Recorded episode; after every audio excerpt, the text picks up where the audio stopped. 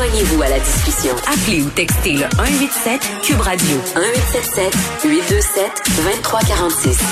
Hello. On a beaucoup parlé de violence conjugale ces dernières semaines et pendant la dernière année aussi, puisque la pandémie a exacerbé euh, les violences au sein de plusieurs foyers. On a couvert plusieurs histoires ici à l'émission. Aujourd'hui, je vais parler avec Nancy Boucher, qui est survivante euh, de violences conjugales. Elle va témoigner du calvaire juridique dans lequel elle est toujours empêtrée. Madame Boucher, bonjour. Oui, bonjour.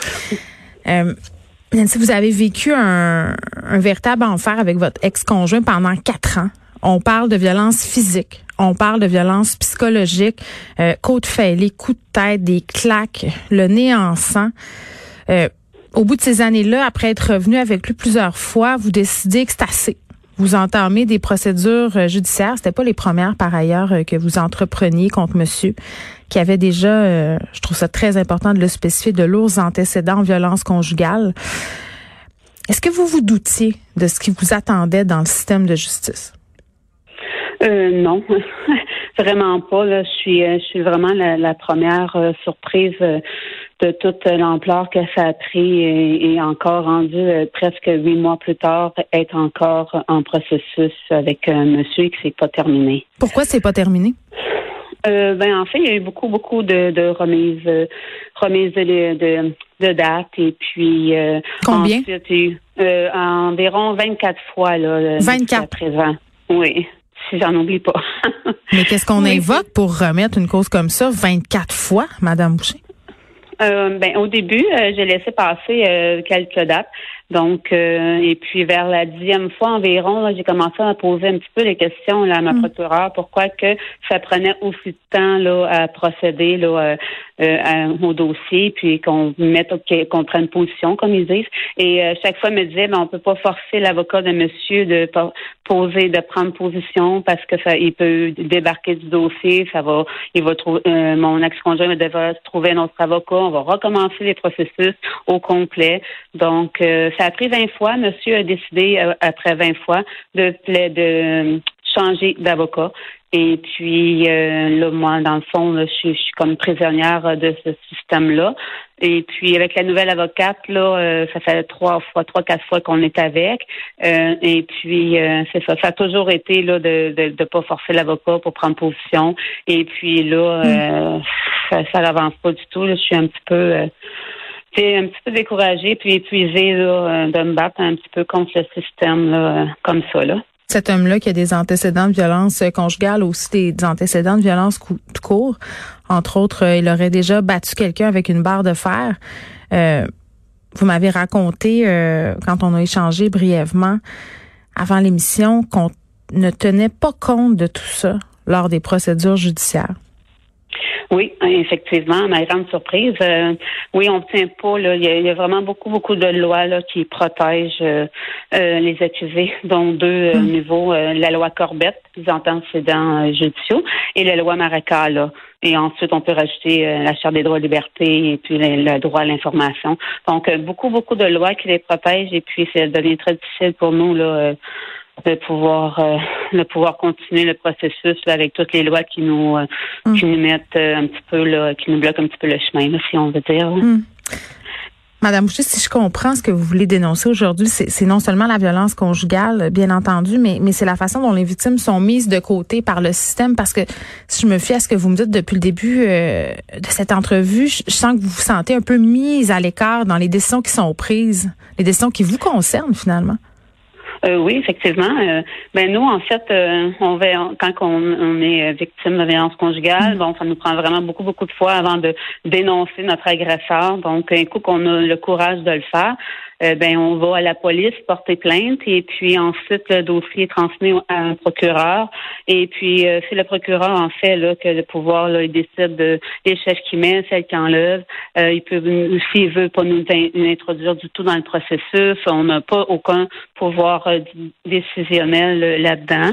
Et puis on en plus de ça, ben ils nous font ils nous disent que c'est pas notre avocat à nous qui ne sont pas censés nous défendre à nous, mais c'est l'avocat qui était qui défend au nom de l'État l'accusé.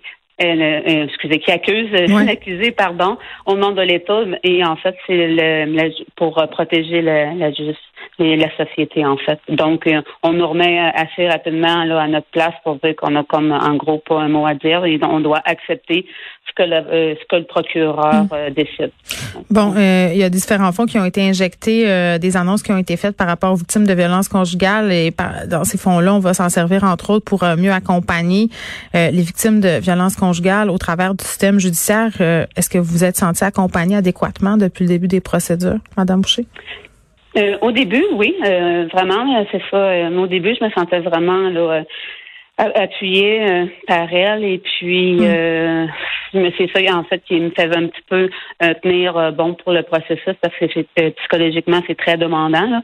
il y a le côté émotionnel aussi qui rentre là-dedans parce qu'on les a aimés ces hommes-là donc c'est difficile pour nous. Mm. au début je me suis sentie vraiment là oui soutenue mais après ça là euh, ça a comme euh, complètement changé. Là, ça a pris un tout autre retour, vraiment un revirement à 360 pour en hmm. arriver le 18 février à qu'elle enlève le chef le plus grave là euh, au dossier, disant que les procédures avaient été trop longues et elle devait régler ça.